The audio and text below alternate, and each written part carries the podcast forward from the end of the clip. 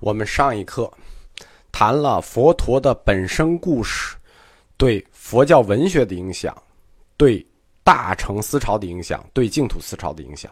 但是具体的这些本身故事跟净土信仰之间到底是什么联系、什么关系？而净土信仰又是怎么从这些本身故事里演化出来的呢？那么，我们先来看一下这些本身故事。其实众多本身故事啊，它的主人公是释迦牟尼本人。虽然他谈到了弥勒佛，谈到了阿弥陀佛，但总体来说篇幅比较少。一些描述佛陀的文学故事，他怎么引出来佛教神学概念呢？就换言之，怎么四变三？怎么从佛教文学就到佛教神学呢？这中间到底发生了什么？我们就可以说。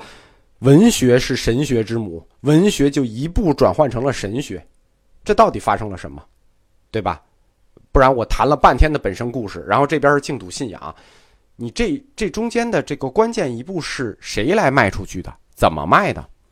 这里就要从本身故事中引出一个新的概念，一个新的宗教学概念，叫本愿。本愿，本来的本，愿望的愿。在一些本身故事里头啊，就大量的本身故事里头啊，当遇到了灾难、不好的事儿、各种痛苦、各种疾病，菩萨只要发出誓愿，灾难便不可思议的消失了。菩萨只要祈祷，只要祈愿，想办什么事儿，心想事成，什么事儿就办成了。这是本身故事里经常出现的情节。一个人祈祷的愿望，它是什么呀？它是一种精神意识现象。我祈祷，我愿意，这是我的精神现象。而这件事情具体要办成，它是什么呀？它是得去干的，它是一种物理现象。你有愿望，对吧？愿望是好的，有愿望可以，但是您要实现这个愿望，对吧？您不能光祈祷啊，您该做的事儿是什么呀？就耐耐克球鞋的那个广告嘛。打死的毒 it，你去干，对吧？你去干，实现你的愿望，应该是一个实实在在的工作。精神变物质，它是它是有有动作在里头的。你不可能单纯的靠愿望去办成什么事儿，对吧？这个这个不太可能。你如果认为可能，那是你白日做梦。至少凡人不太可能，但是菩萨却可以，他可以凭借愿望把事儿办成。针对本身故事中，佛菩萨他凭借自己的愿望就能消灾解难，就能心想事成。那这件事儿，你看凭愿望就能把这事儿办了。这件事儿，大乘佛教针对本身故事里的这一现象，提出了一个新的佛学概念，叫做本愿力。本愿它是两节儿来的，第一节儿叫本愿力。大乘佛教先提出来了本愿力概念，什么意思？本愿就是力，精神转换成动能，你的希望就会达到它结果的力，你的希望就能产生达到结果的力。大家知道这个神学怎么来的吧？神学。的基石，或者说佛教神学的基石基础，就是这个希望力，就是这个本愿力。只要你希望，它就能完成。这就是佛教神学的真正基石。净土宗的二祖谭鸾大师，在他的《往生论著》里曾经论述过这个本愿力。他是这么写的：他说，愿以立成，立愿就，立愿相符。什么意思呢？愿以立成。就是说，你的愿望要靠力才能成就，力以愿就，但是你这个力又要靠这个愿望才能成就，这就是主观和客观的统一体的意思啊！力愿相符，力和愿扣在一块儿，它就能服了。谭鸾又说：“说言本愿力者，是大菩萨于法身中，种种神通，种种说法，皆以本愿力起。”这这句听明白了吗？种种神通，种种说法，皆以本愿力起。佛的这些神通都是从本愿力来的。得妥了，这回，这次就明确了，佛菩萨的本愿就是力，他的希望就是结果。菩萨他有多少愿望，他就能发出多少个力，发出个多少个本愿力，就能实现出多少个结果。这就是神来了。所以阿弥陀佛他发了四十八个大愿，当这四十八个大愿完成了之后，是什么呢？就是弥陀净土，可以救度众生。弥陀佛的这个愿望，它就是力。既然弥陀佛的愿望就是力，那么我们众生当然可以依靠弥陀佛的这个本愿力往生西方净土了。你看，这就是他力解脱这个概念来了。依靠他人的力解脱，依靠弥陀佛本愿之力，那是他力就可以解脱了，往西方净土了。这就是从佛教文学中本身故事这一个部分孕育出来的。本愿力概念，通过本愿力达到西方净土，这是什么呢？这就是从佛教文学里孕育的育苗，直接就到了佛教神学。这就是从本愿力到西方净土这个佛学框架的路径，佛教神学框架的路径。大家终于明白了吧？我们前面说文学是神学之母，文学是神学之母，它是怎么来的？神学是怎么来的？怎么从文学故事里来的？从佛教文学的这些本身故事中间，诞生了佛和菩萨他们的本愿理想。他们发愿是一种理想，诞生了他们的本愿理想。而这个本愿理想的实现，最终就推出了佛教神学。在这个过程中，佛的那个神力就是本愿力。这个路线，我觉得很有说服力。大家可能觉得没有啊啊，这个觉得我说的有点扯。我是认为很有说服力的。其实，如果大家对其他宗教也有了解啊，或者对宗教史研究的比较多啊，纵观所有的宗教，不单指佛教，有神论宗教，大家知道神学到底为何而来和怎么来的吗？神学是为了人类的希望而来，神学就是人类的希望，因为也我们要要站在历史的角度去看那个时代的人啊。不光生活多么艰难痛苦，你看那个时候有什么呀？吃吃不饱，穿没得穿，然后有病没药治，有有病就得死，对吧？无论生活多么艰难困苦，人类这个种群那种顽强求生的意志都是不屈服。于是人类的这种不屈服，就为自己创造了希望。他通过自己的希望创造了神学。这个神学就是人类给自己的安慰，人类要向前走，这种不屈服意志的安慰。所有的宗教无一例外，人类通过给自己希望，给自己不屈的勇气和安慰，这是神学存在的根本原因和基础。它指导人类这个种群，穿过了数百万年的进化历程，走到今天。我们能追溯的文明不过五千年，现代文明以科学为基础的现代文明不过四百年到五百年，所以说，现在有一种思潮就是匆匆忙忙的去否定了神学啊，有神学你就是迷信，包括佛教神学，也包括其他宗教。客气的说，这种否定是非常片面的；但是不客气的说，这种否定本身就是无知，一种科技的机械论。科学有它科学的领域，神学有它神学的领领域。人类如果要走下去，这个族群要走下去，光靠科学是不可能的，因为有很多东西暂时科学还提供不了，比如爱，比如希望，至少暂时还提供不了。也许有一天，人工智能会提供给人类感情上的支持，也许这天很快会到，但是。我很难说这是一种可喜还是可悲。对于整个人类的命运来说，我对佛教神学的态度呢？呃，我不知道大家，我是相信的。呃，回来继续说啊，这个又扯远了。佛菩萨的本愿是一种力，那么。是不是你想干什么就干什么？你想有什么愿望就有什么愿望？你想怎么希望就怎么希望，对不对？你想干点坏事呢，对吧？既然你的愿望就是力，no，不可能，为什么呢？因为本愿是有规定性的，本愿是一种力，但本愿不是你想干什么就就你想什么是什么，你想什么愿望是什么愿望？No，不可能，本愿它是有规定性的。不同的菩萨，当然肯定是有不同的本愿，对吧？但是这些本愿也具有一个一些根本性的规定。我们来看菩萨啊，这些菩萨们都是什么人？首先。菩萨们，他们都是大乘运动兴起以来的菩萨，对吧？我们说过嘛，小乘没菩萨，那菩萨就是大乘的，所以他们的愿望肯定都带有大乘佛教的属性。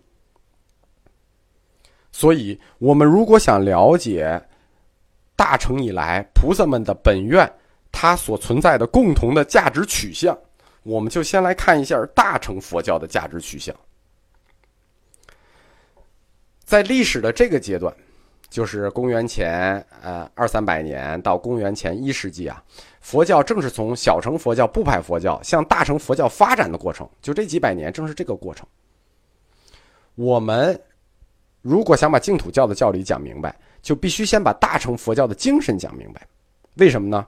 因为净土和藏传，就是净土教和金刚乘两支巨流，他们的理论。其实都是依托于大乘佛教这棵大树的，可以说他们都是基于大乘佛教的理论成长起来的。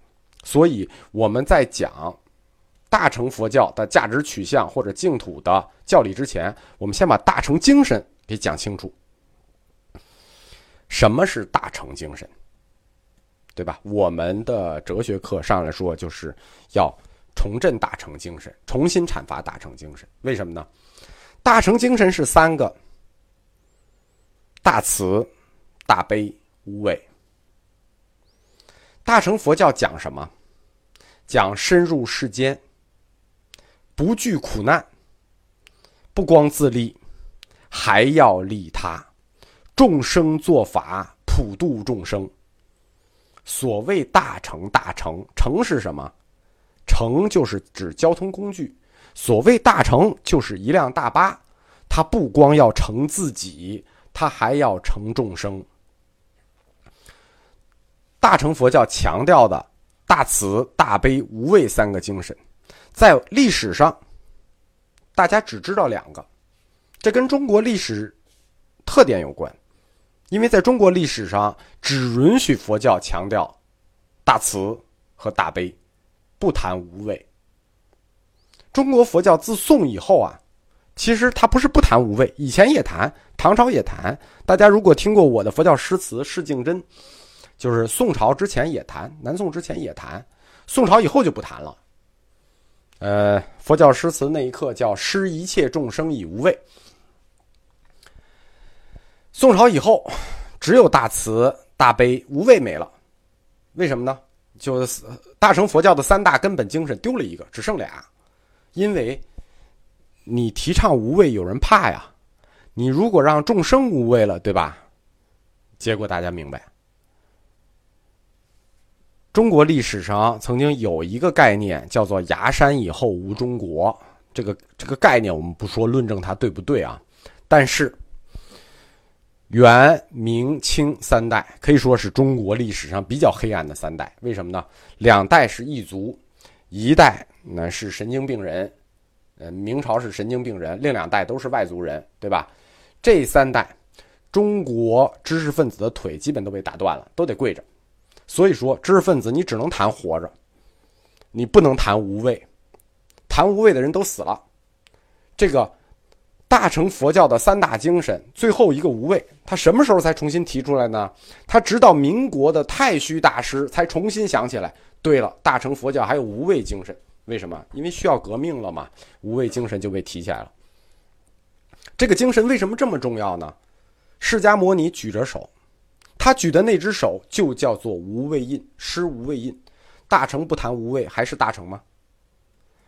菩萨，他就是践行大慈大悲，施一切众生以无畏的典范。而菩萨本身，它是大乘佛教的概念，它又叫普贤行嘛。菩萨是大乘佛教的专用，而菩萨他的本愿实际就是基于大慈大悲这种精神的一个愿望。我们可以来说一下什么叫大慈大悲啊？《大智度论》二十七卷里说，大慈叫与一切众生乐，大悲叫做拔一切众生苦。这两者合起来，再加上无畏，这就是大乘精神的核心。呃，关于这个什么叫无畏呢？我们在这个佛教诗词里给他做过三个定义，叫做给绝望的人以希望，给无助的人以依靠，给恐惧的人以勇气，对吧？这个大乘精神，或者说这个菩萨行的精神，在众生去实践，众生无限，菩萨行就会无限，而无限的这些菩萨行。大乘佛教根据他们的属性，就把所有的菩萨行归了归类，归了几类呢？归了六类。这六类简称六度。我前面就说一提六度，大家就很熟了，对吧？有一点佛教基础人都知道，大乘六度：布施度、戒度、忍辱度、精进度、禅度、明度。最后一个明度呢，一般又叫般若波罗蜜。翻译为智慧度或者叫制度，所以那本书叫《大制度论》，实际就是这明度。在六度中，大乘佛教它特别重视这个般若波罗蜜，其他五度都是为了达到这第六度制度。如果达不到这一度，你修行再高也没有用。这说明什么呢？说明六度它以最后的这一度制度或者说明度为根本。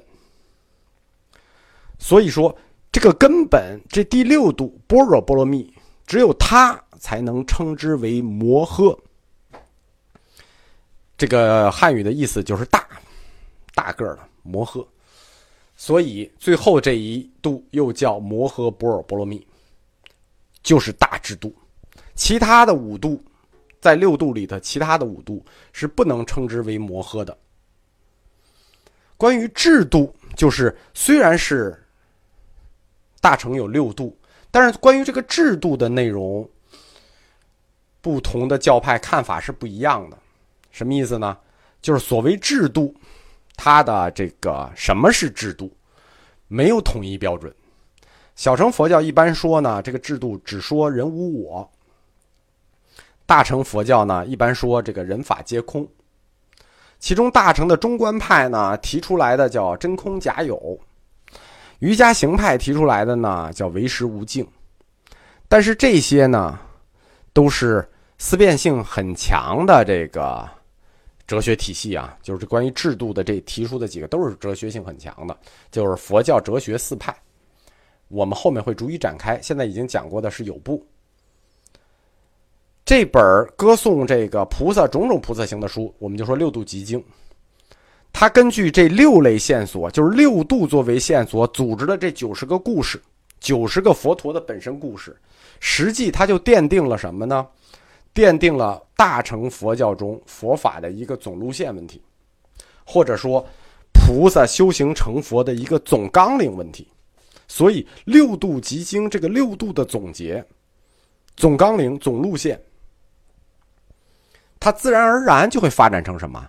发展成菩萨的本愿，这就回到我们开始讲这个的论题，就是佛菩萨的本愿到底规定性是什么？就是根据这六度总纲领、总路线自然发展出来的，它就是后来成为净土思潮的根源、本愿思想的内容来源。嗯，多说一句啊，因为这本书虽然叫六度集经，集经集经就是汇集。编辑出来的，说明什么呢？说明他不是康僧会直译的，他加了很多想法，他个人的。所以说，从六度集经这九十个故事的组织来看呢，我们也看出来这些菩萨的誓愿啊，也有一个从少到多，从简单到复杂，逐渐扩大的过程。呃，可以想见，菩萨们的本愿思想。他也不是开始就那么丰满，他也是在本身故事不断的扩展中，他的本愿也不断的成熟起来了。